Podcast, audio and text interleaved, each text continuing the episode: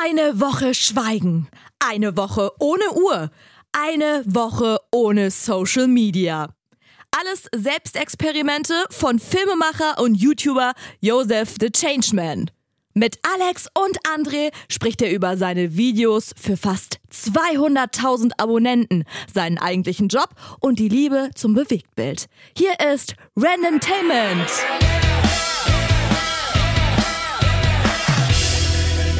Wunderschönen guten Tag und auch schönes Hallo an unseren Gast.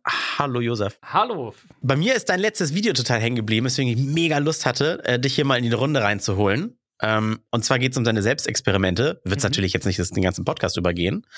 Aber du hast in, in deinem letzten Video, wo du über deine letzten Selbstexperimente sprichst, zum Beispiel auch über Motivation und beim Joggen und sowas gesprochen. Und ich habe mich da so wiedererkannt. Hast du inzwischen vielleicht eine Idee, woran es auch gelegen hat, dass du keinen Bock mehr hattest, nachdem du einen Monat lang gejoggt bist, fast jeden Tag, ne? kleine Muskelpausen eingelegt, warum du denn nach einer kleinen Verletzungspause nicht wieder anfangen konntest zu laufen? Es macht null Spaß. Ich glaube, das ist wirklich auch so ähm, persönlichkeitsabhängig, wie man selber so drauf ist. Ich finde äh, Sport generell schon etwas, was ich mir immer versucht habe einzureden, mein Leben lang, dass es mir Spaß macht, aber es bleibt halt beim Einreden. Das ist bei der Meditation ja ähnlich schwierig gewesen. In den 30 Tagen war es total gut, weil man irgendwann eine Routine bekommen hat. Aber Routine heißt nicht, dass es mir Spaß macht. Das ist wie die Wohnung sauber halten. Habe ich auch routiniert drauf, macht mir aber keinen Spaß. Die Zähne putzen. Naja, aber, aber ich, ich habe mir trotzdem, also mein Gedanke war, es war ja ein Experiment. Das heißt, du hast etwas, etwas gemacht, was du ja nicht von Natur aus schon selber tust.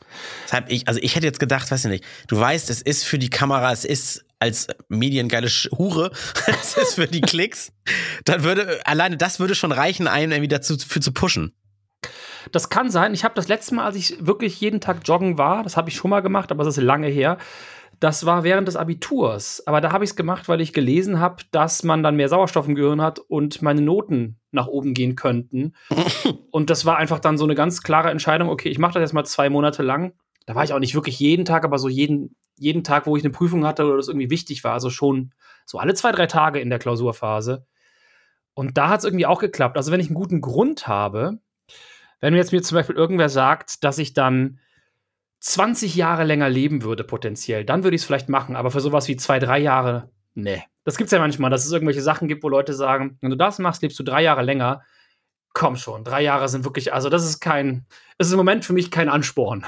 Das ist wie aufs Rauchen verzichten und dann du lebst du irgendwie fünf Wochen länger am Ende deines Lebens. Ja, gut, das, wahrscheinlich jetzt. Das ist am Ende eh immer die Frage, ne? wenn man auf so Sachen verzichtet.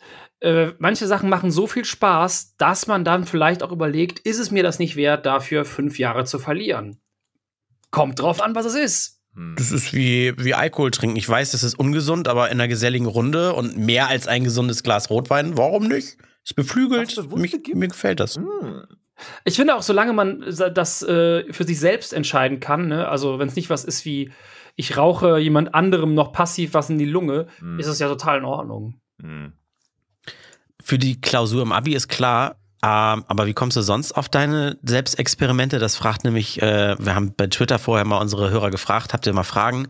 Äh, und manche antworten dann bei Instagram, wenn man bei Twitter schreibt, das ist völlig wahnsinnig. ja. Und äh, Davy Bot hat gefragt, woher, woher nimmst du die Ideen? Er übrigens läuft auch seit dem 11.3., sagt er, 2020. Sagt er jeden Tag, weiß ich nicht, hat er nicht geschrieben, aber äh, er sagt, das ist das Beste, was, was ihm nie passiert ist. Ich Angefangen zu laufen und dabei beigeblieben. Am Knie. Äh, ja, ich finde das aber auch total beeindruckend. Es gibt unter dem Video, gerade damals unter dem Jogging-Video, echt viele Leute, die sagen, es hat so krass für mich was verändert, weil ich angefangen habe damit. Äh, oder auch unter dem Video, wo ich gesagt habe, ich lese jetzt wieder viel mehr Bücher. Da haben auch ganz viele geschrieben, wie krass das war oder kommen nach einem Jahr oder zwei Jahren wieder und schreiben nochmal einen Update-Kommentar. Ähm, das finde ich dann immer total beeindruckend. Äh, wie ich selber auf die Ideen komme, ja, das ist so, ich überlege halt, was mich persönlich interessiert, was ein Effekt ist, dann google ich das und gucke, ob es da irgendwie schon ein Video zu gibt. Wenn es eins gibt, dann gucke ich das. Mhm. So, ähm, dann lande ich bei den, äh, natürlich bei Tomato Leaks, Lisa Sophie Laurent, Tomery oder natürlich Matt Diavella, der ja auch viel in der Richtung gemacht. Und wenn es dann ein Video gibt, was meine Fragen alle beantwortet, dann ist das Thema durch für mich, dann mache ich auch kein Video dazu. Wenn ich aber zum Beispiel merke, dass es ein ganz anderer Ansatz ist und meine Frage nicht beantwortet wird, das war bei dem Meditationsvideo zum Beispiel so, alle haben das gleiche erzählt und dann dachte ich, cool, mache ich das privat mal, hab damit angefangen und habe gemerkt, nichts von dem, was die erzählen, passiert bei mir. Gar nichts, mhm. sondern was komplett anderes passiert. Und ab dem Moment ist es für mich ein spannendes Thema, weil ich was ganz anderes erzählen kann. Und bei den anderen Experimenten ist es halt so, ist idealerweise finde ich ein Thema, was ich eine Frage, die ich nicht beantwortet bekomme. Vor, also vor allem nicht als Video. Vielleicht gibt es ja irgendwie Blogartikel oder sowas, aber wenn ich kein Video finde, dann ist das für mich ein guter Grund, was darüber zu machen. Das ist total spannend. Ich finde, ich muss das mal kurz droppen. Ne? Ich finde das ja total spannend. Also es ist ja, um mich mal kurz hier mein Mindset drüber zu lassen, äh, ich finde das ja bei dir so interessant. Sehr ehrfürchtig schaue ich ja auf dich und denke mir, wow, das ist ja jemand, der im klassischen Bewegtbild-Business so seine Füße gefasst hat und eigentlich dort auch immer noch unterwegs ist. Und du bist ja auch ein älterer Jahrgang, das erkennt man immer an den vielen grauen Haaren in den letzten Videos. ich kann sie noch mit HG verstecken, du nur mit einer Mütze. Nein, ihr, ihr, merkt schon bei Good Cop, Bad Cop, Alex ist heute das Arschloch hier. So, wie immer.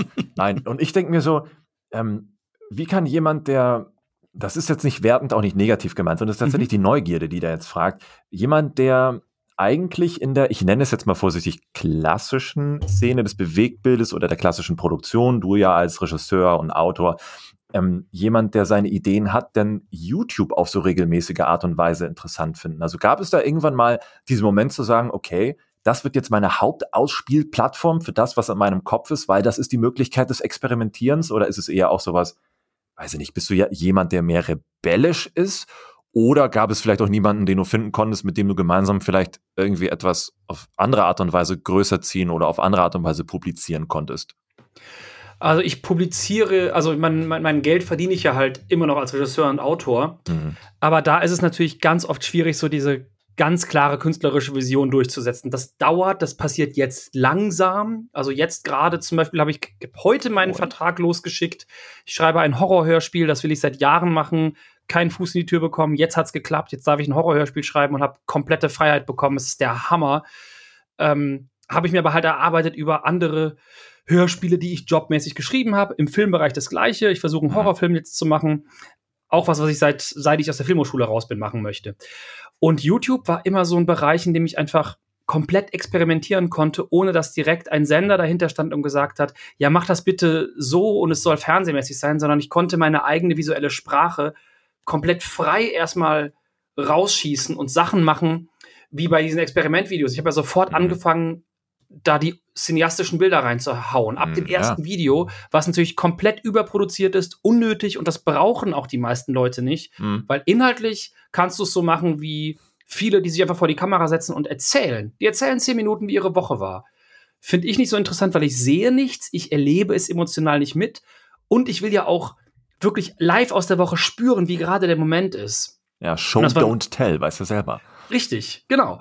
Und deswegen habe ich halt überlegt, wie kann ich da so meine Talente zusammenbringen? Einmal, dass ich ähm, das Cineastische mit reinbringe, das Storytelling, das Emotionale, was ich spannend finde, und es dann noch verbinden mit, äh, mit wirklich Bildern, die mir Spaß machen. Und zwar auch in der Form, ich könnte jetzt ja auch einfach ein Rezept erfinden oder habe ja so ein Rezept für meine Experimente das ich dann durchziehe. Aber das breche ich ja auch regelmäßig auf, weil ich in YouTube die Plattform sehe, in der ich vor allem rumspielen kann. Weil das kann ich in meinem Job an vieler Stelle nicht, sondern da muss halt ein Produkt gemacht werden, für das ich bezahlt werde.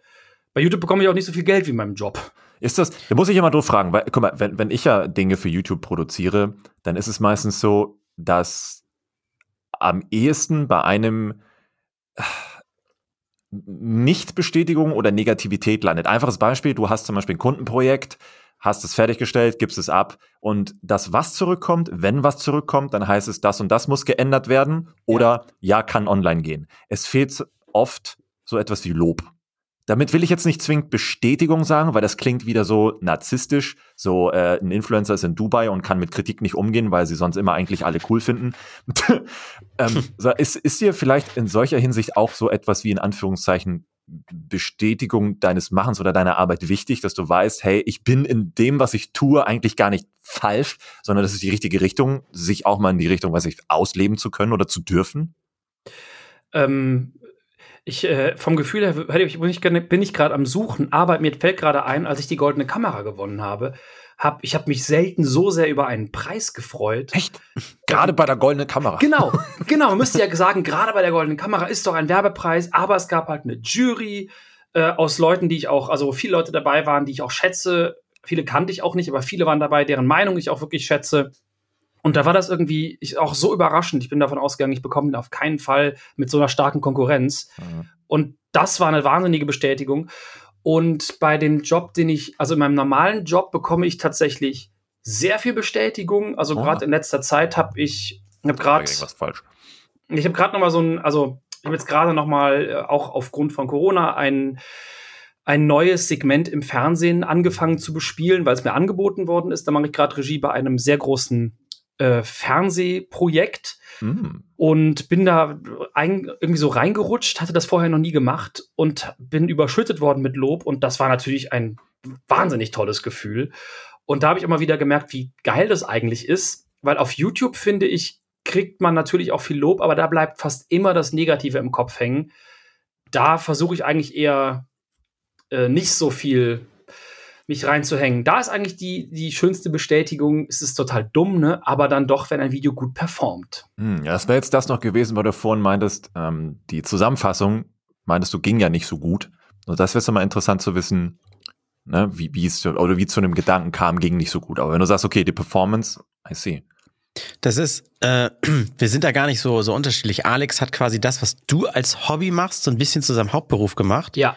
Und du und ich, wir sind in der, ich will es jetzt auch nicht sagen klassischen Medienbranche, aber gut, wenn du sagst Fernsehsender, das ist, wenn man YouTube sich angeschaut, ist das ja schon eher verstaubt und klassisch fast. Mhm. Ja. Das ist quasi unser ha Hauptberuf und wir machen da so ein bisschen das, was die Teppichetage möchte. Wir kriegen also Geld für Aufträge, ja, diese Chefs. Und, und ich habe mich vor drei, vier Jahren bei YouTube auch mal ausgetobt.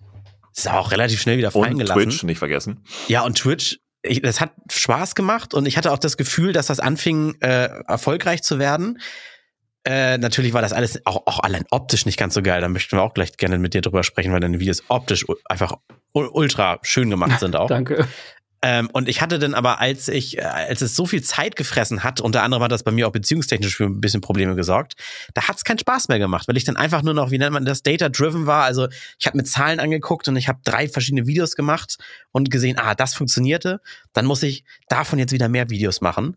Und auf einmal war so ein bisschen das, was ich auf meiner normalen Arbeit jetzt nicht hasse, aber was ja halt nervig ist, der Chef, der sagt, wie es soll. Da waren dann die Zuschauer mein Chef. Also, dass ich dann mhm. doch wieder nicht so ganz selbstbestimmt war. Ja, weil du noch Abhängigkeiten hast, wie Geld. Ja, genau, Abhängigkeiten. Beziehungsweise auch die Platzierungen, Empfehlungen, wie ja, klicken die Leute, teilen, bla. Es verlor halt seinen Hobbycharakter. Und könntest ja. du dir jetzt vorstellen, Josef, äh, Josef wenn, wenn das irgendwie alles größer wird, Hättest du denn Lust, das als Hauptberuf zu machen oder findest du das so, wie es ist, genau richtig? Also ich habe das ja im Dezember, als ich mein Experiment einen Monat als Vollzeit-YouTuber mhm. gemacht habe, beziehungsweise da ist es rausgekommen, ich habe es ja vorher gemacht. So äh, zwischen Erfolg und Burnout, allein der Titel ist schon. Ja, wir fragen nur, weil die Podcast-Hörer können meistens keine 40 Minuten YouTube-Videos gucken. hören, hören können sie lang, aber nicht gucken. So. Stimmt, das ist fast eine Dreiviertelstunde ja. lang, ne?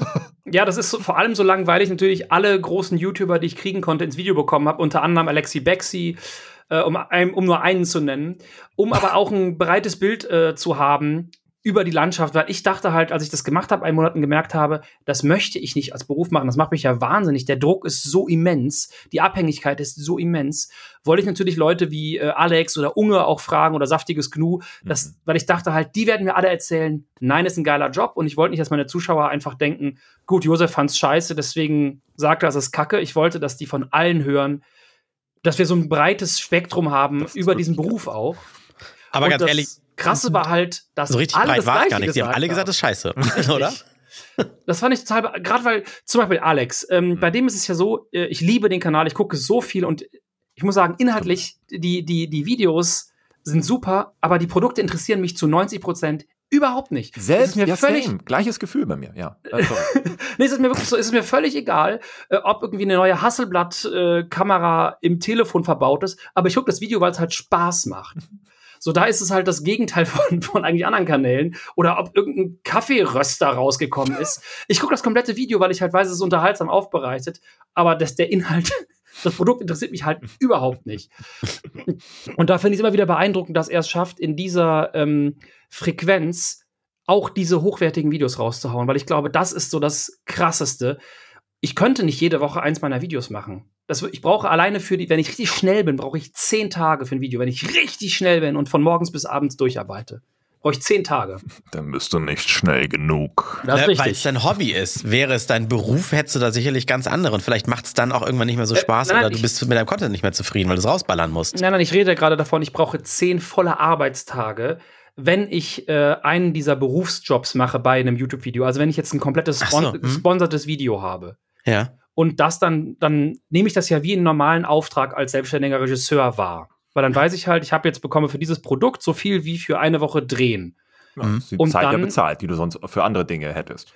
Genau, und dann Ja. nehme ich das halt auch genauso ernst, aber auch wenn ich das so schnell wie möglich mache, brauche ich zehn Tage und ich habe jetzt nicht wie Alex äh, so viele Abonnenten, dass ich halt auch den Preis aufrufen könnte, den eigentlich zehn Tage wert sind.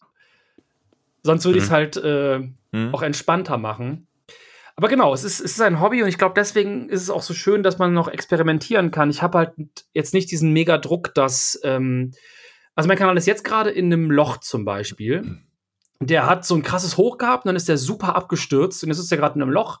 Wenn das mein Job wäre, ich würde gerade nicht mehr schlafen können. Hm.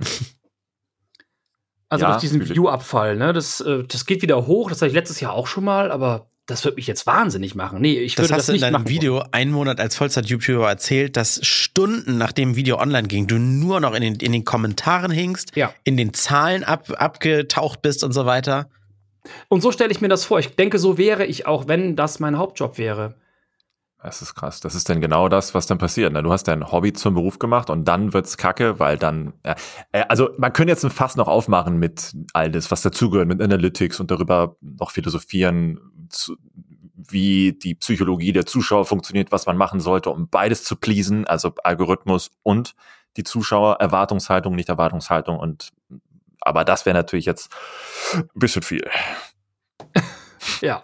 Also, aber was, den rausspringen. was, was glaubst du? Ich meine, wir reden hier auch öfters gern mal über die neuen Plattformen, wie zum Beispiel TikTok, die ja Mhm. immer aggressiver in die Werbung gehen, auch im Fernsehen. Ich glaube, noch keine Social-Media-Plattform war so präsent in äh, Fernsehwerbung oder ja, Außenkommunikation, egal in welcher Art und Weise, wie jetzt TikTok. Vor allen Dingen auch ähm, seit der, na, seit der Pandemie Mhm. so explodiert. Äh, Ja, also Fa. Facebook hat ja auch viel gemacht, aber die waren nicht so aggressiv und auffällig, ne? nicht so bunt. Ja, das war Facebook, komm, Facebook hat das nur gemacht, weil die diesen krassen Skandal hatten und dann wollten die wieder ein Mhm. bisschen beschwichtigen, weil du, weil du dann in der Werbung sehen konntest, oh, ich kann ja doch auf privat klicken, damit nicht 5000 Leute zu meiner privaten Geburtstagsfeier kommen. Das hat ja eigentlich einen anderen Hintergrund. Und TikTok ist Stimmt. ja wirklich daran erpicht, in den Markt reinzudrängen. Und ähm, da ist jetzt die Frage, was, was, ich meine, wa- wa- was würdest du jetzt glauben, vor allem auch mit deinen Inhalten, wäre es nicht vielleicht sinnvoll, mit Experimentierfreudigkeit und mit all deinen ungewöhnlichen Ansätzen, aber trotzdem auch sehr persönlichen und direkten Erzählungen und Sichtweisen und Anekdoten, die du mit einbringst, das vielleicht auch mit diesen Plattformen mal zu probieren, weil eventuell der Impact geiler sein könnte? Also TikTok wäre natürlich mega spannend. Ich sehe das ja auch bei Rob Bubble oder ähm, Tomatolix zum Beispiel, Hm. die dafür produzieren. Aber das hat eine Geschwindigkeit, auf der ich meine Experimente nicht sehe, weil es da halt vor allem darum geht, in sehr kurzer Zeit die Leute schnell zu unterhalten. Am besten noch ein Twist, eine kleine Überraschung und zack geht's weiter. Die Dinger dürfen ja nicht lang sein. Und das finde ich für die Inhalte, die ich jetzt gerade aktuell auf meinem YouTube-Kanal mache, nicht äh, angebracht. Ich könnte maximal Teaser hochladen. Das wäre eher was für die Comedy-Sachen. Aber da habe ich eigentlich nicht. Also TikTok finde ich jetzt selber, also ich finde es eine super spannende Plattform, aber aktuell nicht für die Inhalte, die ich jetzt vorderrangig produziere. Ja, weil auch wenn auf deinem Hauptkanal bei YouTube ist das blöd, wenn ich sage, deine Videos sind auch entspannend.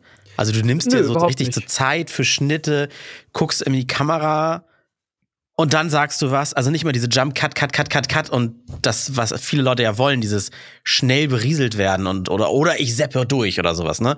Und da machst du, das ist ja richtig, richtig langsam im positiven Sinne bei dir. Aber ich komme ja auch vom Film und ich finde gerade das ja auch so spannend. Äh, Ich mag ja auch Filme, die äh, eine Atmosphäre aufbauen. In einem TikTok-Video von äh, einer Minute kannst du natürlich auch eine Atmosphäre aufbauen, aber nicht die Tiefe von einer Atmosphäre, die ich persönlich interessant finde. Aber wäre es nicht geil, eine Essenz zu finden? Weil ich stelle mir das eigentlich so ein bisschen, da sind wir wieder bei diesem rebellisch sein oder nicht, die neuen Erzählmöglichkeiten gegen angehen oder mitmachen. Weil ich kann mir das zumindest bei dir auch super vorstellen, dass wenn du diese 60 Sekunden hast, dass du eine Essenz aus dem, was du gemacht hast beim letzten Mal, ziehst, die dann in dieser eine Minute groß machst und dann dadurch die Zuschauer hucken kannst und sagen kannst, ah, das ist derjenige, der Experimente macht. Und wenn diese, diese, dieser, dieser eine Kern drin das ist in ist der Zeit. äh, auf jeden Fall. Also, was ich tatsächlich schon mal überlegt hatte, ist wirklich so ein TikTok-Format zu machen, wo ich äh, ein- meine Experimente zusammenfasse. In kürzester Zeit. Und äh, das äh, war, Arbeitstitel war stärkster Effekt, wo ich einfach jedes Mal sage, was war der stärkste Effekt und das kurz zusammenfasse. Aber ich habe das bis jetzt nicht gemacht, weil ich immer gedacht habe, wofür? Ich habe einfach so wenig Zeit, weil ich so viel mache. Und das, das macht mir so viel Spaß. Und TikTok hat mir bis jetzt, äh, es wäre halt wie bei Instagram. Instagram nutze ich, um halt, ähm, da haue ich einfach meine, meine Lieblingsschnittbilder aus meinen Videos, haue ich da meistens drauf. Und das ist einfach ein Reichweitentool für mich. Ich finde, Instagram Mhm. ist spannend, aber es ist nicht, es macht mir keinen, es bringt mir keine Freude. YouTube bringt mir zumindest Freude, weil ich da ein kurzes Stück Film hochladen kann. Hm. Das ist eigentlich so, als würde ich einen Kinofilm äh, gemacht, gedreht haben und jetzt sagt mir irgendwer, der ist mega geil, wir wollen den aber als äh, Netflix-Serie rausbringen. Kannst du ihn mal umschneiden? Mhm. Das ist, tut immer weh. Kann ich machen, aber Es klingt bei dir so ein bisschen danach, als wenn dein eigentliches Hobby Videoschnitt ist, aber zum, zum. Löschen oder nicht, nicht veröffentlichen ist es zu schade am Ende. äh, ich, ich hasse Videoschnitt. Ah, okay. Ach, deswegen, Ähm, deswegen hast du jetzt das Ding von, was war das jetzt? äh, 2017 hattest du ja was gedreht und es kam jetzt erst als Kurzfilmfassung. So sehr hast du Videoschnitt. So. nee, die, die, die, die Sachen, die jetzt auf meinem Zweitkanal gerade hochgeladen werden, Filme von 2017, die sind seit 2017 fertig, die habe ich noch nie veröffentlicht. Das ist wie in der Uni. Das war auch so, ja, ich habe hier noch so einen Unifilm, aber der ist noch nicht fertig. Zwei Jahre später, bei Abschluss, ja, ich habe den noch nicht fertig. Ich muss Aber dann, dann lass es mich anders formulieren. Bei dir ist der Weg das Ziel. Äh, genau, also ich, ich finde Videoschnitt äh, macht mir einfach nicht so viel Spaß, weil es so langwierig ist. Mir macht am meisten Spaß im Grunde eigentlich so das, das Ding ausdenken, das Mhm. Ding, also die Schnittbilder planen, also das visuelle Durchdenken. Und der Schnitt ist dann eigentlich der Arbeitsteil.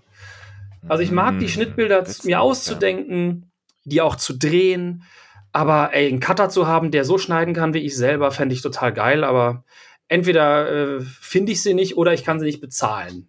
Witzig, ich habe es genau umgekehrt. Ich hasse es, mir Dinge auszudenken, weil ich da so leer bin in der Hinsicht. Aber ich liebe es dann wieder zu schneiden, weil ich sehe das als so essentiell wichtigen kreativen Prozess Ja. in dem, was man am Ende macht. Aber das ist so eine Zwickmühle. Aber Ich finde es trotzdem scheiße, es machen zu müssen. Das nervt. Aber ich finde es geil, aber scheiße. Du hast aber auch ein anderes Problem. Du hast einen so viel höheren Output Ein als ich. Das, Zeitproblem, ja. genau, du musst ja viel, viel in einer viel höheren Frequenz Ideen produzieren. Ich mache halt ein Video im Monat. Wenn es hochkommt, mache ich mal zwei. Aber ich mache normalerweise eins alle vier Wochen. Das war verrückt. Zwei. Ja. Was mich Ende super genervt hat bei sowas wie YouTube oder auch, auch Twitch, weshalb ich das irgendwann mal ein bisschen fallen gelassen habe, dass das, was am aufwendigsten war und mir am meisten Spaß gemacht hat, war eigentlich das, was am, sch am schwach, schwächsten geklickt hat. Das ist ja meistens so. Da ist, da ist wieder Leidenschaft drin. Und dann Ah, das sind ist- Leute wieder, mm. Das ist ganz spannend. Das habe ich habe das bei mir ein bisschen anders erlebt. Es dauert nur ewig. Ich habe äh, zwei Videos gemacht. Einmal ich treffe meine erste Freundin wieder und dann zehn Tage Arktis, mein Erfahrungsbericht. Mm. Beide sind richtig schwach gestartet.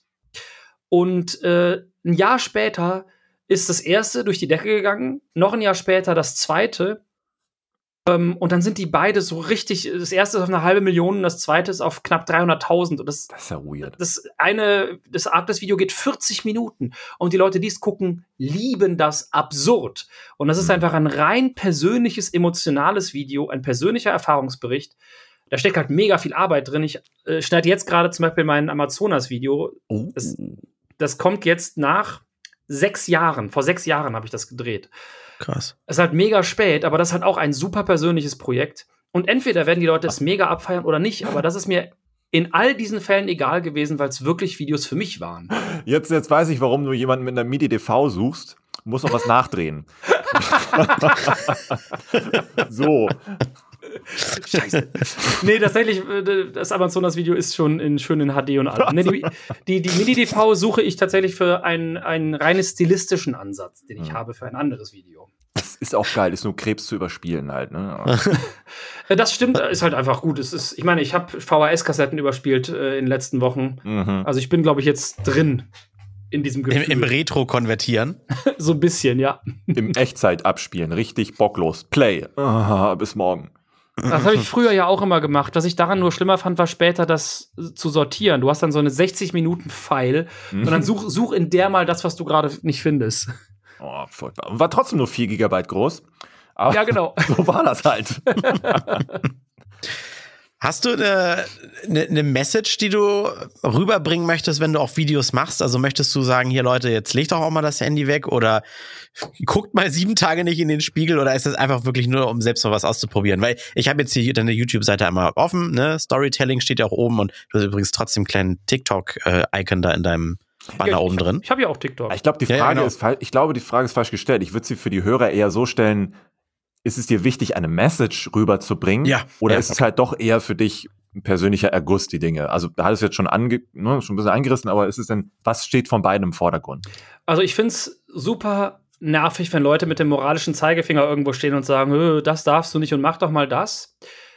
Aber ich weiß, wie sehr ich das selber in der Vergangenheit und früher gebraucht habe, dass mal jemand das macht. Mm. Aber idealerweise haben die Leute es geschafft, das zu machen, dass, ohne dass ich es gemerkt habe. Also die Mhm. Leute, die in meinem Leben einen wichtigen Einfluss genommen haben, haben das irgendwie so um die Ecke gemacht, dass ich teilweise jetzt erst checke, was die damals gemacht haben und ein bisschen sauer und dann gleichzeitig beeindruckt bin.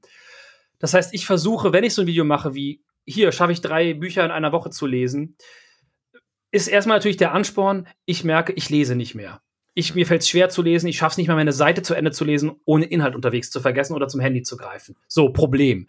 Dann mache ich das Video und äh, habe ein Fazit für mich und möchte natürlich am Ende was mitgeben und sagen, hey, ähm, lest mal wieder mehr Bücher.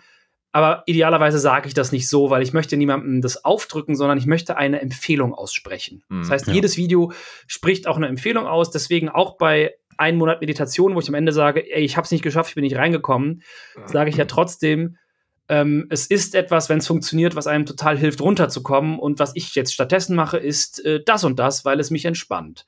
Also nehmt euch Zeit für euch, ist ja trotzdem als Empfehlung mit drin. Das ist gut. Das ist, ja, doch, das finde ich schön.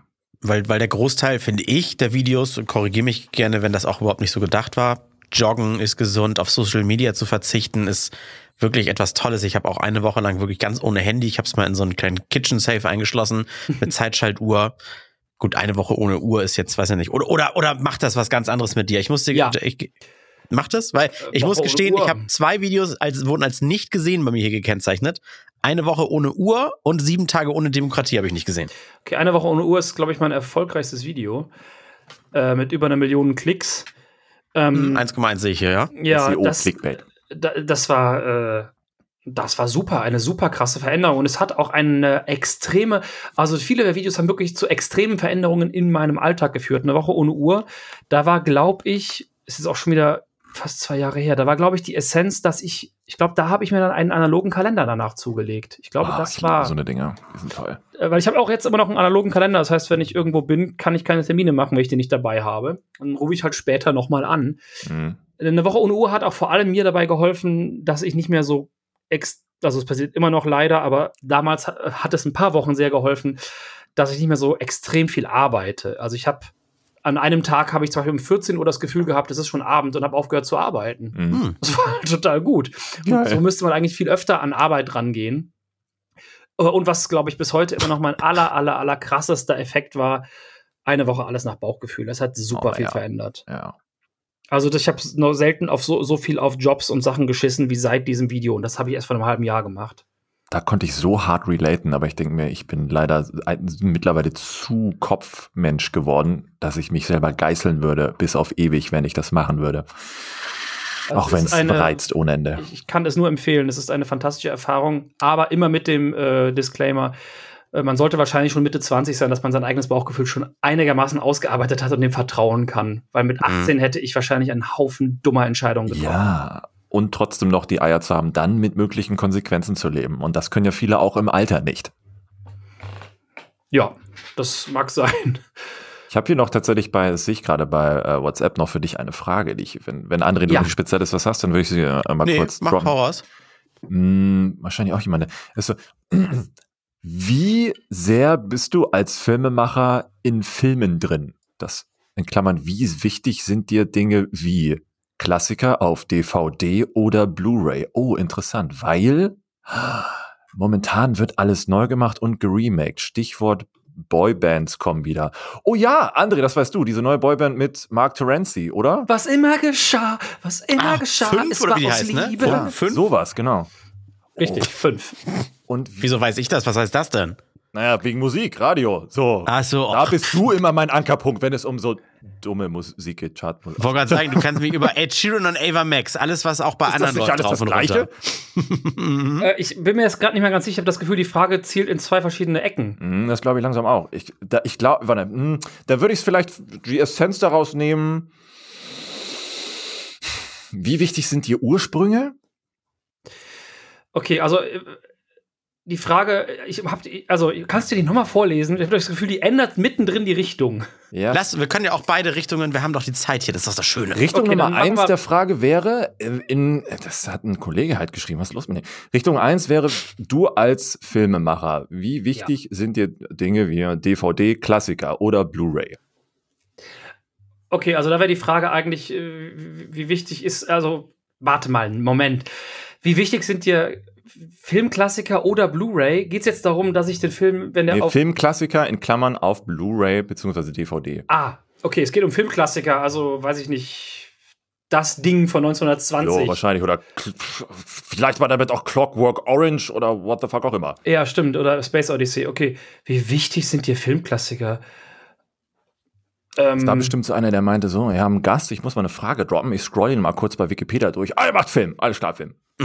Ah, okay. Okay, okay, ich, ich versuche es jetzt mal ein bisschen einzuordnen, wie ich vermute, dass es gemeint ist. Also es gibt ja viele Regisseure, wie jetzt David Fincher zum Beispiel, der völlig darauf abgeht, was früher im Film passiert ist und der wahrscheinlich jeden Hitchcock-Film auswendig kennt. Ähm, da bin ich nicht so. Ich habe natürlich in der Filmschule auch äh, Klassiker natürlich geguckt und haben Sachen über Film gelernt. Aber ich finde eher total spannend, links und rechts vom Mainstream zu gucken. Das heißt, viele Klassiker kenne ich auch gar nicht, weil sie im Mainstream waren. Das heißt, die habe ich im Zweifel nicht gesehen, weiß aber, dass sie existieren. Same, ja. Ähm, äh, sonst würde ich aber auch keine Zeit haben, so fantastische Filme wie Border zu gucken aus Schweden oder Borgmann aus äh, Holland. Unfassbar geile Filme, Hm. die aber kaum einer auf dem Schirm hat. Die mir aber Avenger geben Endgame, ja, ja, ja. ähm, als, als jetzt, äh, ich meine, Clockwork Orange habe ich natürlich auch gesehen. Ähm, Ich war früher aber- auch immer so ein Fan von fernöstlicher Kunst. Als ich noch jung war, fällt mir gerade ein, habe ich auch immer so Dinge wie. Der, der erste Abseits vom Mainstream war, glaube ich, meinerseits so Itchy. Itchy the Killer. Ah, Das war damals schon so, oh mein Gott, Brainplosion. Aber da geht es halt auch um Filminnovation. Ich habe ähm, äh, mit 16 komplett das asiatische Horrorkino für mich entdeckt. Mm. Da ist natürlich auch Ichi mit dabei gewesen, äh, Tetsuro, die Iron Man. Oh, wie hieß ähm, dieses Hunger Game Ding, diese Hunger Games? Battle Royale, So. unfassbares Mhm. Ding. Äh, ganz, also wenn man Battle Royale gesehen hat, kann man auch meiner Meinung nach Hunger Games nicht gucken. Ich konnte keinen Film zu Ende gucken. Also ich habe den hab's abgebrochen, weil ich die ganze Zeit das Gefühl hatte, da hat jemand sehr schlecht geklaut, und zwar die Autorin der Bücher, aber bei einem Film. ähm, nee, das, das Battle Royale 1 ist ein fantastischer Film und der zweite ist sehr viel politischer, macht aber auch noch viel Spaß. Mhm. Ja, also so gesehen, also Filmklassiker, ähm, ich gucke immer mal wieder gerne Klassiker. Ich habe zum Beispiel erst dieses Jahr Nosferatu gesehen. Oh, krass, okay. Die Also- ganz alten. Ja, ja, genau, sehr, sehr, sehr spät. Also nicht den mit Kinski, sondern wirklich diesen, Mhm. diesen ganz, ganz alten. Ähm, ich kannte natürlich die, die Bilder daraus, die man so kennt, also ne, die, der Schatten an der Wand. Aber es war super spannend, da nochmal zurückzugehen und zu schauen, wie damals Film funktioniert hat, wie er erzählt worden ist, wie die Dramaturgie auch ist. Also so gesehen total spannend. Ich bin jetzt aber niemand, der eine riesige ähm, Sammlung aus Filmklassikern hat. Die allermeisten Filme, die ich besitze, sind äh, Filme links und rechts vom, vom bekannten Fahrwasser, würde ich mal sagen. Also vom, vom Mainstream. Natürlich sind das Filme, die man auch kennt. Hast du noch, das fällt mir jetzt gerade ein, das habe ich letztens geschaut, auf Netflix gibt es einen neuen, einen relativ neue Fernost-Serie in so einer Stadt, in der die die ganze Zeit Ja. Spiele spielen müssen. Hast Ja. du den Namen noch im Kopf? Äh, nein, ich habe aber auch erst die ersten zwei Folgen geguckt, weil ich gucke Okay. im Moment wesentlich mehr Filme als Serien. Okay, ich hatte die erste Staffel durch und es ist so eine eigentlich absurd brutale Scheiße, die die da abziehen, aber so gut gemacht, dass du denkst, wow, das hält jetzt auch da schon mehr und mehr Einzug oder beziehungsweise mehr Bewusstsein. Ja, das Produktionslevel. was ist das? Könnt ihr das kurz erklären? Ich finde den Namen nicht, sonst wäre das gerade viel einfacher auch für die Hörer, aber Nee, so ist es doch viel interessanter. äh, Sekunde, ich guck mal ganz kurz. Ich hab's ja. Ähm, es ist eine Gruppe ausgelassener Jugendlicher, würde ich sagen. Ist schon eher jugendlich, jugendlicher. Sweet Home, meinst du Sweet Home? Warte. Ich glaube, wir meinen gar nicht die gleiche Serie. Hm, Lass mich kurz draufklicken. Klick. Das ist in der, es ist in der Stadt, in der sich halt so eine Gruppe ausgelassener Jugendliche halt äh, zu irgendeinem Quatsch treffen, verabreden. Dann in eine Toilette verschwinden und auf einmal, nachdem sie aus der Toilette rauskommen, ist die Stadt leer und eine riesige Billboard zeigt nach einer Nacht, das Spiel beginnt. In, äh, Das klingt nach Jumanji in. müssen, ja, in in, anders. in, ja, mm, Nee, das kenne ich nicht. Und das ist eine Jumanji. andere Serie. Das ist eine andere. Die ist so fantastisch. Oh mein Gott, ich finde den verfickten Namen noch. Okay, ich meinte Sweet Home. Ähm, ist, äh, eine, ist eine Serie, die ich gerade. Netflix bestimmt auch Südkorea. Ich habe das Gefühl, dass der erste Teil der Frage auch so ein bisschen darauf abzielt, ob du auch sagen würdest, früher war alles besser. Weil ich habe so das Nein, in, in meiner Schon fast der Branche. zweite Teil. Und, äh, und Sweet Home ist äh, eine koreanische, um das auch einzuordnen. Es ist jetzt. Äh, ich habe äh, früher einfach generell im asiatischen Raum mich immer schon so wohlgefühlt mit Filmen. Und Korea, Japan und China haben so die. Das waren immer so meine Goldgruben für die Filme. Hier ist es. Äh, nee, also ich dieses früher war alles besser, ich wahnsinnig anstrengende hab's- Haltung. Ich habe es in meiner Branche, weil es ist die Entscheidungsträger, die einem auch bezahlen, die, die, die kommen ja auch irgendwo her und die machen Sachen, die haben halt früher gut funktioniert. Und ich habe bei vielen Sachen halt das Gefühl, das macht man eigentlich nicht mehr so. Also Nein, die wenn, haben- wenn ich. Die haben vor dem Internet gut funktioniert. Das sind einfach Leute, die haben alle verschlafen, dass es jetzt einfach eine weltweite Ja, neue Form gibt, Medien zu konsumieren und die sind Ja. nicht mehr linear. ja. Ah, ich finde das verdammte Scheiße. Ich poste das nochmal bei Twitter. Das lässt Ich finde den. B-Plot von diesem Podcast total geil. Alex, Ah. wie eine Serie sucht. Ja, wir machen das ständig, dass wir parallel immer mal kurz was googeln, weil wir davon einfach nicht loskommen. Und dann auf einmal, oh, André, ich habe das Nacktfoto von Pamela Anderson. Nein, aber Das ist jetzt auch ein richtiger Gag, der aus der linearen alten Welt gekommen ist, ne? Pamela Anderson. ja, Baywatch und Co. Und der, der zweite Teil der Frage, was kam da noch bei rum? Ja, ich habe nämlich auch noch eine hier von Twitter. Mh, was kommt was WhatsApp hier rein? Da. Mh, wie du zu den, wie, ach, deswegen wahrscheinlich, wie du jetzt zu den Neuauflagen von Klassikern stehst, wie zum Beispiel Boybands. Ach so, jetzt habe ich es erst verstanden. Boy, eine Boyband, nicht, der, nicht ein Film, der Boybands heißt, sondern Boybands jetzt. Mhm. Okay, das, also da habe ich, äh, also Neuauflage von Klassikern, Boybands, jetzt bezogen auf diese Band 5. Mhm. Okay, die, da habe ich jetzt keine richtige Meinung zu, weil es interessiert mich einfach nicht. Ähm, die haben jetzt natürlich den Originalsong von Caught in the Act ähm, ins Deutsche übersetzt und das ist einfach gar nicht mein Geschmack. Das Das das ist nicht- Mark Terenzi und wer noch? War das nicht Best, Backstreet Jay Boys? Khan. muss ich lügen. Ah, ja, ja, Jay Khan. ähm, Nee, das Genau, war, damit die Hörer nicht schreiben, das war Backstreet Boys, oder? Nicht Caught nee, in the- Caught in the Act. Echt? Caught in the Act und zwar deren ganz, ganz, ganz bekannter Song. Ähm, äh, Good, äh, oh, meine Güte, wie heißt der? Baby Come. Nee, Love is Everywhere. Was haben die denn so gemacht? Ach, die sind. Caught in the Act hat sogar auch noch eine ne, ne Neugründung gehabt. Ja, die haben auch eine Neugründung Oh gehabt. mein Gott. Ähm, Eloy de Jong. De Jong. Bitte, wie heißt denn dieser Song? Das ist, äh, das ist der Song, den wir gehört haben, Alex, als wir gerade in der Grundschule waren. Aber das ist doch. Na, na, na, na, na, na, na, na. Genau. Back, back for good. Back for Good, genau, Back for Good. Richtig. Äh, ja, also ich, es gibt Back for Good. Das ist ein Wunder. Nein, wir waren alle falsch. Take, äh, oder? Wetten, Nein, es ist, es ist definitiv das. Also ich habe Take den. that. Oh, meine Güte, wir waren wirklich falsch. Oh, wie unangenehm. Jetzt habe ich zwei Bands verwechselt, die wirklich Stimmt, nichts Back for miteinander Good, zu tun Take haben. That. Mit Howie D und so weiter. Wir sind alles keine Boomer. Es ist doch in Ordnung. Wir sind alles keine Boomer, um das so auf den Punkt zu wissen. ich lerne hier gerade noch sehr viel beim Rumklicken. Wie, wie oft uns that. auch an den Kopf geworfen wird. Ihr mit eurem Halbwissen, wie könnt ihr das nur ins Netz stellen? Ach, wir wurden ausgezeichnet. Wir wurden ausgezeichnet als Wissenspodcast. Danke. Ciao. Ja, das war übrigens im selben Jahr, an dem Trump, glaube ich, an die Macht So. kam. Das, das muss so ein Jahr gewesen Gu- Gutes Zeichen. Okay, also wie stehe ich zur Neuauflage von Klassikern? Ähm, Boybands finde ich jetzt schwierig als Neuauflage von Klassikern zu sehen, weil ich da einfach nicht genug äh, Interesse dran habe. Ja, es gibt's ja auch Ähm, bei Filmen und so, ne? Genau, bei, bei Filmen ist es was anderes. Ähm, ich finde, das ist wie mit einem Cover eigentlich von einem Song. Ich finde, ein, ein, ein Cover von einem Lied muss immer etwas, eine Neuinterpretation sein, die eine neue Farbe, etwas Neues, Interessantes liefert. Und wenn es du einfach nur jetzt wie, wie fünf das ins Deutsche übersetzt, finde ich das, ähm, ist es für mich kein interessantes Cover, weil es einfach nur eine Übersetzung ist, uninteressant für mich. Aber wenn es jetzt ein, ein Cover gibt von, es gab von, ich weiß jetzt gerade nicht, wie der Typ heißt, ich werde das gleich wissen. Ähm, wenn du etwas Neues schaffst damit, also nicht einfach nur so eine Kopie, dann finde ich es interessant. Placebo zum Beispiel, äh, Where is My Mind, äh, war ein, ähm, aber ist auch nicht so interessant. Äh, ähm, die Deftones haben mal Please Let Me Get uh, What I Want von den Smith gecovert.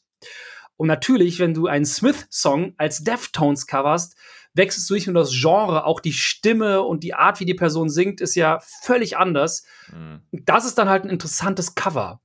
Oder äh, Sleeping at Last, der Typ äh, covert ja äh, ganz, ganz viel hier ähm, so bekannte Songs auch von Boybands, As Long As You Love Me von den Backstreet Boys und macht daraus diese super melancholischen Suizid-Songs.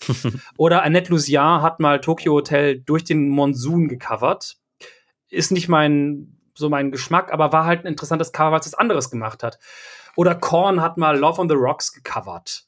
War halt ein Oder Guano Apes haben wir was für, für Sing meinen Song, das Tauschkonzert, mal eine schöne, irgendeinen Weihnachtssong gemacht. Äh, das, das klang auch irgendwie, das ist dann was ganz Neues. Das klingt geil, sowas. Genau, oder, oder The Used haben mal Under Pressure gecovert und es war oh. tatsächlich cool. Hm. Weil es irgendwie so, so diesen punkigen äh, äh, Rock- Pop-Charakter dann hatte. Und dann macht mir das Spaß. Wenn es jetzt eine Filmneuinterpretation gibt, da gibt es ein gutes Beispiel. The Thing aus den 80ern von Carpenter mhm. ist ein mega geiles Remake. Das Original oder den Film von das Ding gibt es ja mittlerweile, glaube ich, drei Remakes. Ich kannte noch den aus den 20er Jahren, da war das Ding halt einfach ein Mann, ein großer Mann. war halt das Ding. Und der ganze Film war in Schwarz-Weiß. Und dann kam halt das Remake um die Ecke und hat einfach die Geschichte noch mal viel größer, viel fetter und ein bisschen anders erzählt und hatte mehr diesen äh, Berge des Wahnsinns Charakter von Lovecraft. Mhm. Es war einfach wie ein Reden komplett neuer Film über den gleichen Film, weil The Thing war doch, äh, The Thing war doch irgendwie das in der in dieser Arktis-Station genau. oder was das? Ja, das ne? Genau. Es gab aber auch noch ein Remake 2011, was eine Katastrophe war. Äh, das war aber eine Katastrophe, weil sie einen riesigen Fehler gemacht haben. Sie haben den gesamten Film, das wollten sie von Anfang an, mit optischen Effekten gemacht. Das heißt, alle Monster wurden gebaut vor Ort. Mhm. Und der Typ, der das gemacht hat, hat auch richtig gute Arbeit gemacht und es gab ganz richtig geiles Zeug. Und dann haben die das dem Testpublikum gezeigt und das Testpublikum mochte es irgendwie nicht so, also haben die alle Sachen digital ersetzt. Mm. Und die Zuschauer, die später den Film gesehen haben, haben gesagt, was für ein Dreck ist dieser Film, das sieht aus wie Scheiße, weil du hattest diesen unangenehmen Uncanny Valley-Effekt. Mhm. Und der 2011er Film ist leider auch, der macht keinen zu großen Sprung zu dem Film von aus den 80ern. Das heißt, selbst wenn die das weggelassen hätten mit dem CGI, wäre es keine so spannende Neuauflage gewesen, weil der, der Unterschied zu dem 80er-Film ist nicht groß genug. Also wäre es für mich kein sinnvolles oder nötiges Remake, was ich mir anschauen würde. Weil du das so schön gesagt hast mit Neuinterpretation. Ich habe immer das Gefühl, dass ich einer der, der 25 Menschen auf der Welt sind, die nicht pauschal sagen, Bücher sind geiler als ein Film. Wenn das eine Neuinterpretation ist oder sowas, dann vergleiche ich doch nicht das vorher gelesene Buch denn mit dem Film und sage, ich möchte bitte jedes Wort von jeder Seite jetzt ins Bild umgesetzt haben, sondern das, das gucke ich mir ja dann auch völlig eigenständig an. Alex, du bist ja, glaube ich, ein großer Harry Potter-Fan. Mhm. Ich finde die, sowohl die Bücher schön als auch die Filme schön. Mhm. Da gibt's noch Wenn eine ich das Zwischen nebeneinander lege, natürlich lassen die sich da auch beim Drehen Spielraum und so weiter. Da gibt's noch ein Zwischen, äh, eine Zwischenebene, die ich auch ganz äh, äh faszinierend finde. Und zwar zum Beispiel jetzt Lovecraft, Berge des Wahnsinns, äh, ein sehr altes Buch von 1900, wann hat das geschrieben? 30. Und es gibt äh, davon bis heute keine Verfilmung, aber es gibt einen Manga von Gutanabe, der unfassbar geil gezeichnet ist. Das Ding ist, es sind zwei fette Bände. Das Ding ist ungefähr sechsmal so dick wie das Buch von Lovecraft. Und das ist so die Zwischenstufe vor dem Film. Der Manga ist so fett, einfach, das zieht einen so geil in die Geschichte rein. Da denke ich mir auch die ganze Zeit, ich wüsste nicht, ob ein Film das schaffen könnte, aber es ist die perfekte Zwischenstufe zwischen Film und ähm, Buch. So ein wirklich intensiv atmosphärischer Comic oder Graphic Novel, würde man ja sagen. Ja. Eigentlich müssen wir äh, alle, alle erwähnten Werke irgendwie nochmal verlinken. Machen, machen wir uns am Ende doch nicht die Arbeit, sagen wir jetzt nur so, aber müsste man eigentlich machen. Also, äh, dann buchstabiere ich ihn kurz. G-O-U, Go-U, Tanabe, T-A-N-A-B-E. Der hat sich zur Aufgabe gemacht, Lovecraft-Bücher als Mangas zu äh, zeichnen und die sind fantastisch. Ich habe sie alle. Es gibt sechs. Mir fällt jetzt nach diesem Gespräch noch eine Frage ein, die ich vielleicht interessant fände. Das, da bin ich jetzt drauf gekommen. Was ist, also wo wir jetzt gerade so Remakes gesprochen haben, Neuauflagen, bla. Was glaubst du, wo sich in Zukunft oder wie sich in Zukunft neue Künstler, Newcomer, heranwachsende Künstler meinetwegen inspirieren lassen werden. Was sie an Quellen nutzen werden, um vielleicht was Neues daraus zu machen. Damit meine ich jetzt nicht die Audio Library bei Epidemic Sound oder Artlist oder Audio Jungle, Da meine ich, wenn man zum Beispiel TikTok schaut, es gibt Leute, die gucken noch auf Originale von Prince und machen in ihre Cover oder sowas, aber was glaubst du, wie das in Zukunft ablaufen würde? Ich glaube, wie das immer schon war. Es hat sich ja, äh, Kunst ist ja das, hat ja den großen Vorteil, dass sich alles gegenseitig befruchtet. Du kannst als Filmemacher dir Gemälde angucken und kannst so geiles Zeug daraus ziehen, so viele Einzelteile, so viele Ideen, ob das Framing ist, ob das Handlungsstränge sind. Du kannst ja dann aus einem Bild, das keine ähm, klar erkennbaren Zeichen hat, sondern nur Farben, du kannst ja in der Kolorierung deines Films nachher auch ganz viel machen. Das heißt, Kunst hat die wahnsinnig tolle Freiheit, dass du dich aus allen Medien bedienen kannst. Ich kann jetzt quasi in TikTok sehen, was ich super witzig finde, mich aber inspiriert daraus, einen kompletten Langspielfilm oder ein Buch zu schreiben. Ich glaube, das wird sich halt, wie schon immer, wunder wunderschön gegenseitig befruchten. Der gesamte hattest Kunstbereich. Du, hattest du mal irgendwie so Blitzideen und dann hast du aber beim Anfang der Umsetzung gemerkt, oh, das funktioniert leider gar nicht, also so, so überhaupt gar nicht und du hast es dann gelassen? Werde ich ganz oft bestimmt schon gehabt haben. Ist inzwischen weniger, weil man natürlich mit fortschreitendem Alter und Ex Erfahrung in dem Bereich äh, früher ein Gefühl dafür bekommt, wie ähm, funktionabel auch so eine Idee ist. Also ich habe jetzt öfter Einzelideen für Bilder manchmal und dann sammle ich die einfach, schreibe die einfach auf, habe dann Notizen mit so irgendwie 600 Einzelideen. Und wenn ich an einer, an einer neuen Idee arbeite und gerade so ein Loch habe, dann gehe ich einfach durch die Ideen durch, weil das sind 600 Ideen, die mir Spaß machen. Es sind nur Bilder, nur Einstellungen, vielleicht ein Satz von einer Figur.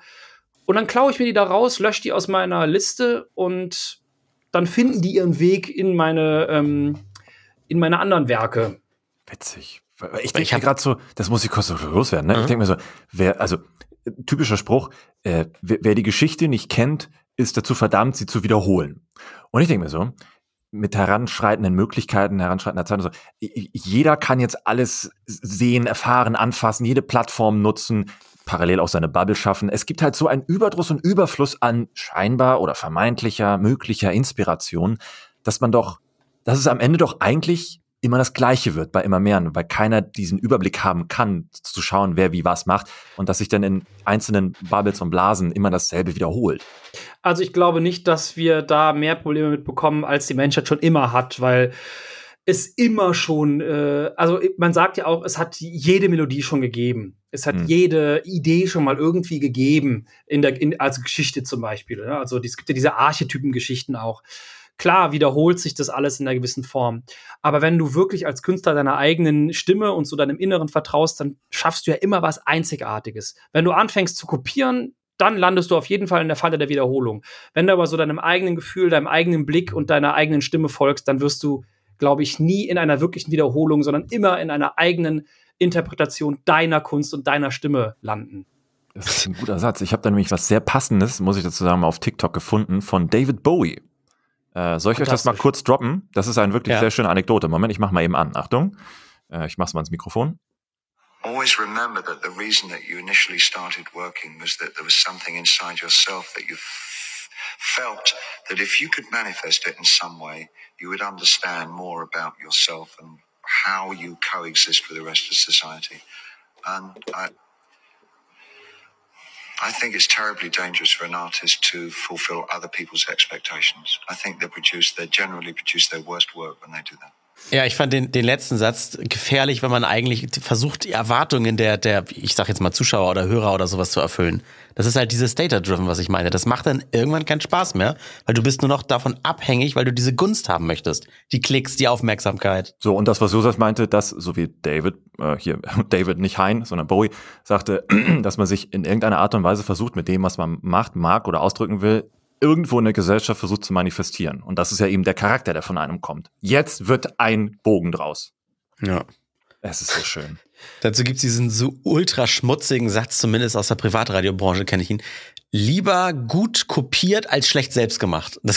Das, ja, das ist eigentlich die Essenz unterm Aber da, ja, wenn es um Geld geht, ist das wahrscheinlich wirklich äh, die Logik. Aber ich, äh, ich finde, kopieren, ja. oh, das, ich weiß nicht, irgendwie, das ähm, ist was, was ich persönlich, was ich ganz, ganz stark ablehne. Ich würde niemals irgendwie anderen Künstlern sagen, kopier nicht und sowas. Das müssen die ja selber entscheiden. Aber ich finde das zutiefst, äh, ich verachte das selber so sehr. Wenn ich mhm. merke, ich habe aus Versehen was ähm, übernommen, dann weiß ich immer gut, das war jetzt keine Absicht, ich habe es nicht kopiert, ich wurde inspiriert. Das ärgert mich vielleicht manchmal schon, wenn ich mhm. zu nah an was anderem dran war. Aber wenn ich wirklich was übernehmen würde, eins zu eins, das würde mich so da, also das ist einfach mein persönliches Ding. Ich, ich liebe es selber, mir Sachen auszudenken und einen eigenen Weg zu finden. Und dann habe ich das Gefühl, ich ähm, habe vor mir selbst versagt. Ja, das sind aber die Worte eines Künstlers. Das würde, das würde sonst keiner sagen, der ne, wirtschaftlich denken muss. Der würde sagen, kopier das, das ist geil, das kriegen wir genauso gut hin.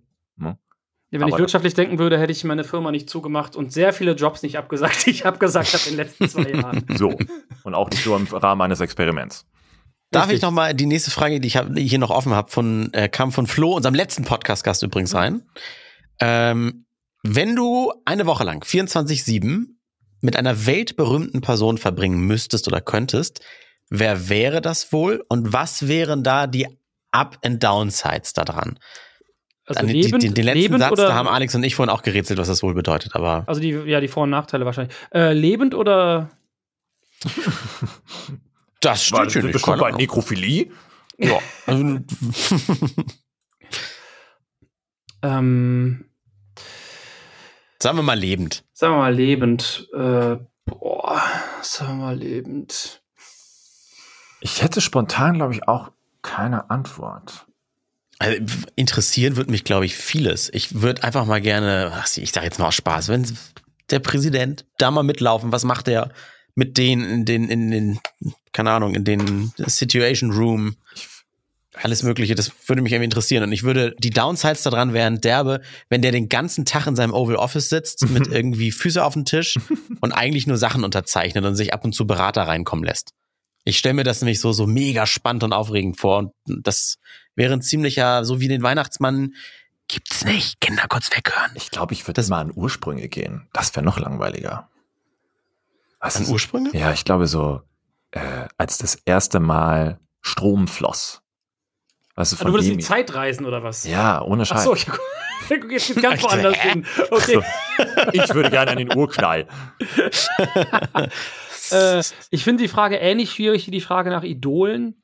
Äh, die hatte ich irgendwann im letzten Podcast, wo ich auch gesagt habe. Ich wollte gerade sagen, sag, sag ruhig doof, nicht schwierig. Nein, nein, nein, nein, ich finde die überhaupt nicht doof, die Frage. Ich finde die, also, ähm, ich glaube, das ist eine Frage, auf die viele Leute schnell eine Antwort haben, weil äh, vor allem jetzt in dieser, in dieser Self-Made-Branche es ja immer wieder Leute gibt, die sagen, ja, Elon Musk, weil dann würde ich das und das lernen. Und es Oh, interessiert, ja, mich, mhm. interessiert mich halt gar nicht, was Elon Musk Mhm. macht. Also ich meine, ich finde, äh, der soll da sein Zeug machen und forschen, idealerweise selbstfahrende Autos, machet alles. Aber ich würde da nicht mitfahren oder mitgehen, weil das finde ich nicht, also das interessiert mich nicht genug, wenn ich die Wahl habe. Auf eine Person zu gehen, würde ich jetzt nicht Elon Musk nehmen. Das ist dann viel zu weit weg. Meine spontane Idee war eben sofort Simone de Beauvoir, weil ich einfach super gerne mal mitbekommen hätte, wie sie schreibt. Aber die Frau ist super lange tot, das heißt, sie fällt raus. Ähm, und ja, mir fällt leider niemand ein. Also ich habe kein, kein tiefes Verlangen offenbar zu jemandem. Sagen wir, sie wäre, sagen wir, sie wäre nicht tot und du müsstest den, äh, ihren Alltag miterleben. Wärst du denn sehr enttäuscht, wenn sie eigentlich wahrscheinlich auch äh, die Bildzeitung liest, wie, ich, weißt du, was ich meine? Was wären Äh, da deine Downsides? Wüs äh, wüsste ich nicht. Ähm, ich glaube, ge- gefühlt wäre wahrscheinlich eine Downside. Äh, nee, wüsste ich nicht. Also, ich meine, ich Wenn du ja- herausfindest, dass die gar nicht selbst schreibt, sie hat Ghostwriter. Oh. Ja, das war ja eher umgekehrt. Sie hat ja einfach viele Sachen, die Ja, Sartre geschrieben hat, kommen ja eigentlich aus ihrer Feder. Das ist ja eher so ein bisschen umgekehrt gewesen in dieser Beziehung. Ähm, äh, boah, was wären denn Downside? Ich habe gerade überlegt, ob ich es eine Downside fände, wenn ich rausfinden würde, sie war gar keine so starke Frau. Und aber das ist natürlich Quatsch, weil es eine völlig andere Zeit war. Mhm. Äh, und ich glaube, ich auch keine so krass romantische Vorstellung habe von ihr als Person, sondern mich würde wirklich interessieren, wie ist es, wie hat sie geschrieben? Wie aber da müsste ich in den Kopf gucken für. Eigentlich müsste, ich, müsste das einen Schritt weitergehen. Ja, aber eigentlich ist doch schön. Das heißt, du hast so eine gewisse kindliche Neugier trotzdem dabei, dann, wenn es soweit wäre, zu sagen, ja, das ist jetzt wieder das erste Mal zu sehen, wie, äh, wie, was, was sieht man so als erstes denn als Kind? Äh, wie Schokolade gemacht wird. Mhm. Mhm. Ja, genau.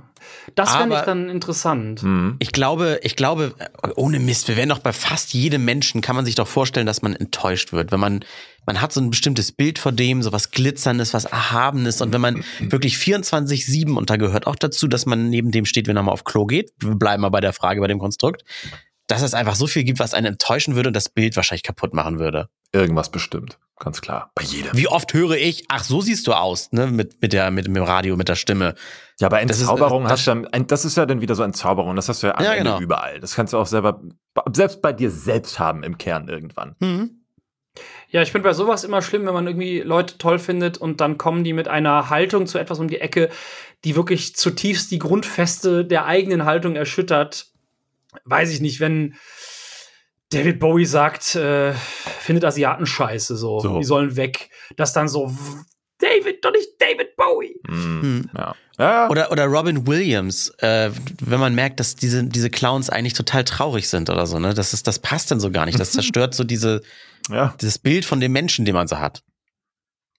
Ja, aber ähm, schwierige Frage. Also kann ich nicht jetzt hier so irgendwie aus dem Ärmel schütteln, weil ich wüsste die Downside nicht. Ich wüsste aber auch nicht, was die Upside wäre. Äh, da habe hab ich aber auch zu viel Ehrfurcht. Eigentlich wäre es mir fast, glaube ich, unangenehm, im wirklich so nah dran zu sein. Ich würde eigentlich gerne lieber still beobachten, in den Kopf reingucken. Wie funktioniert, wo kommen die Ideen her? Wie funktioniert das? Äh, was hat sie inspiriert zum Schreiben? Wie hat sie es geschafft, diese geilen Formulierungen aus sich rauszu. Also wo kamen die her? Was hat sie selber gelesen? Das wäre nicht, glaube ich, interessant. Was hat, die, hat sie gelesen? Welche äh, Sachen haben, haben sie inspiriert? Welche Musik hat sie gehört? So wo, wie sah die Hm. Welt um sie herum aus? Wo kamen diese Bilder her? Da sind wir fast schon wieder bei aktuellen Themen wie Nahbarkeit bei Online-Stars oder Influencern. Zu viel Nahbarkeit tut nicht gut. So ein gewisses Mhm. Verhältnis aus. Nahbar, aber doch entfernt. Es ist, da passt dieses so nah und doch so fern eigentlich am besten. Da kann ich noch was Schönes zu erzählen, was irgendwie viele Leute nicht mitbekommen oder oft nicht wissen. Äh, ich habe in meiner Wohnung noch nie gedreht. Hm, sehr nice. Ich Moment, drehe- Moment, wo, wo drehst du denn immer deine Videos? Also ich drehe natürlich die Vlog-Einträge in meinem Arbeitszimmer. So, also das ist natürlich Teil meiner Wohnung. Mhm. Aber ähm, ich drehe immer, also normalerweise, bevor Corona war, habe ich immer in verschiedenen Wohnungen gedreht, die ich dann dafür angemietet habe. Cool. Und seit Corona miete ich immer die beiden gleichen Wohnungen an, weil das sind Leute, die ich privat auch gut kenne. Äh, ich kann nicht mehr in irgendwelche äh, Filmdrehwohnungen jetzt Mhm. rein, wegen Corona. Aber in die Wohnungen von äh, den beiden Freundinnen, die ich habe, kann ich halt immer rein. Das ist sehr vernünftig. Ich Und so habe ich halt auch die Chance, immer wieder äh, schöne Bilder zu schaffen und Mhm. neue Bilder zu schaffen. Und die Wohnungen sehen einfach geil aus und sind halt sehr groß. Und du musst ich nicht habe nicht so eine große Wohnung. Doch, ich muss manchmal aufräumen, wenn die nicht aufräumen.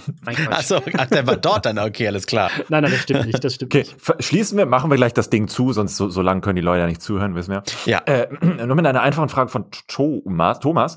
M, Er fragt noch, wenn du, also Josef, alles an Zeit und Geld der Welt hättest, was wäre dein Lieblingsprojekt, das du umsetzen wollen würdest? Es geht jetzt aber auch darum, äh, ne, ich, ich setze das nicht für irgendwelche guten Zwecke ein, sondern es geht wirklich um mein Projekt. Ne? Mein erster Gedanke ist dann leider auch sofort nicht für ein Projekt, sondern. Also wir gehen sofort Haus für. in, auf Dubai, in Dubai. Okay, ja. Ey, ich, habe, ich habe keinen Respekt vor keiner einzigen Person, die nach Dubai ausgewandert ist. Wirklich, mein Respekt ist komplett weg. Ja, absolut. Das, ich glaube, da stimmen wir alle überein. Mhm. Äh, triggert mich sofort. also, wenn ich jetzt sofort, äh, wie war das, unendlich Geld? Nee, ne? Alles Geld, Zitat, alles Zeit und Geld der Welt. Ja, Langspielfilm. Also, Ah. es Meinst du Langspiel, diese vier, die über vier Stunden plus? Äh, nein, Langspielfilm ist für mich äh, ab 90 Minuten, obwohl ich auch großer Fan von so extremen Projekten wie Alexei Germans Hard to be a God bin, ne? Oder ähm, Sion Sono Love Exposure. Diese drei bis vier Stunden Filme, das sind dann so krasse Erfahrungen. Äh, da stehe ich total drauf. Aber würde ich, glaube ich, selber äh, mir, weiß ich gar nicht, mir es zutrauen würde, einen Vier-Stunden-Film zu machen, weil das ist ja auch dramaturgisch eine Wahnsinnsherausforderung. Aber ich würde jetzt sagen, okay, alles klar, geil. Ich habe den 90 Minuten geschrieben. Jetzt drehen wir dann auch genauso, wie wir ihn drehen wollen, ohne äh, Budget Cuts oder irgendwas. Hm. Ich, ich wollte gerade sagen, also ich will natürlich jetzt auch die Zeit nicht sprengen im Podcast, aber es ist halt gerade so interessant und ihr beide seid ein bisschen Filmemacher, ich ja null. Kannst du auch für mich und für alle anderen mal ganz kurz erklären, was kostet eigentlich so viel an so einem Film? Natürlich, klar, weiß ich ungefähr, wo die Dein Kosten herkommen. Gehalt, Josef. Aber Gehalt, würdest, so. genau, würdest du teure Schauspieler oder sind es die Drehorte und Reisen? Ist das die Technik, mit der du aufnimmst? Also ähm, bei uns sind es, weil die Produktionen, die ich jetzt zum Beispiel für YouTube gemacht habe, da wurden Leute nie bezahlt. Wir haben äh, Catering, Unterkunft, äh, das waren die Kosten. Und da hat dann zum Beispiel der Pilot von Deborah 6000 Euro gekostet. Kurz mal Arbeitsschutz anrufen. Das war nur für, das war nur für eine Woche Unterkunft und Essen. Das waren 6000 Euro. Krass. So, das wird einfach schnell viel, alleine durch die Fahrtkosten und die Unterkunft, weil du halt ein Team unterbringen musst von irgendwie 15 Leuten in unserem Und dann sieht man sich von einem Blockbuster mal den Abspann an, wie viele Namen da stehen. dann, dann weißt du auch, wie diese 20 oder 100 Millionen zusammenkommen. Und was in, bei so Projekten, wo es dann einen Schritt weitergeht, mit Schauspielern bezahlen und richtigen Sets oft sehr teuer wird, sind natürlich äh, Studiobauten. Also wenn du jetzt irgendwie historisch drehst und du drehst nicht in einem Schloss, sondern sagst, wir wollen das und das, hat sich jemand ganz was Eigenes ausgedacht, nicht historisch, ähm, wenn sich jemand was ganz Eigenes ausgedacht hat oder ein Harry Potter Film, da musst du ja Sachen bauen. Mhm. Und Bauten sind sehr teuer, genauso wie ähm, richtig, richtig gutes CGI teuer ist. Mhm. Und das sind alles Bereiche, da kommst du schnell in, in Beträge, die verdienen wir in unserem Leben nicht. Mhm. Hm. Ja, ja, da kann ich zustimmen. Also die kleinen Kleinigkeiten, die ich im Bewegtbild, im klassischen Bewegtbild bisher machen durfte, auch Serien, bla, da waren Settings und Location eigentlich somit das teuerste auf der Liste. Ich darf Dann sieht man leider. manchmal in irgendwelchen Making-ofs, dass, dass es durch, durch irgendeine Kulisse eigentlich nur einmal gerannt wird und im Zweifel wird die Szene noch rausgeschnitten, ne? Ja, Das ist dann äh, natürlich ja, gut, das, gut, das mit dem im Zweifel wird die Szene nicht rausgeschnitten wird in Deutschland nicht passieren. Ich äh, äh, gehe nicht ins Detail, aber es gab eine Produktion, wo ein Hubschrauberflug gemietet wurde, weil die Produktion das sehr gerne wollte. Äh, der Rest der künstlerischen Einheit des, der Produktion war nicht daran interessiert, weil man das auch anders lösen konnte, aber die wollten unbedingt einen Hubschrauberflug, also wurde ein Hubschrauber gekauft. Ne, nicht gekauft, gemietet. No. Und es wurde dieser Shot quasi gekauft und es wurde ein Hubschrauber-Shot gedreht, der war sehr teuer. Mhm. Ähm, und dann war man im Schnitt und im Schnitt hat man dann gemerkt, den braucht man nicht. Genau wie das künstlerische Team gesagt hat. Wir brauchen dieses Bild nicht. Es musste reingeschnitten werden. Dieser Shot kam in diesem Film dreimal vor. Boah. Und man brauchte ihn exakt nullmal und die Produktion wollte ihn sechsmal drin haben. Scheiße. Aber ein deutscher Film, sagst du, ja? Ist ein deutscher Film. Aber muss wahrscheinlich rein, weil gefördert von Bundesland XY. Äh, nein, das war, äh, also das war, beziehungsweise das weiß ich gar nicht. Es kann sein, dass da auch Förderung war. Ich weiß das nur, weil der Regisseur hat das bei uns in der Filmhochschule erzählt und Ah, alle okay, fanden okay. es wahnsinnig Oh unterhaltsam. ja. Ja, geil. Mit, mit dem Fun-Fact schließen wir hier, Alex. Das ist sehr schön. Ja, das hat mich sehr gefreut. Das war sehr inspirierend. Das war sehr toll. Herzlichen Dank für die Einladung. Ich hoffe, es war interessant. Ja, definitiv. Und, und äh, es ist auch mal was anderes für unsere Hörer gewesen. Außer, und da, aber das wäre auch sehr toll, wenn wir jetzt derbe den Zuspruch kriegen und alle wussten auch, von was wir immer so reden.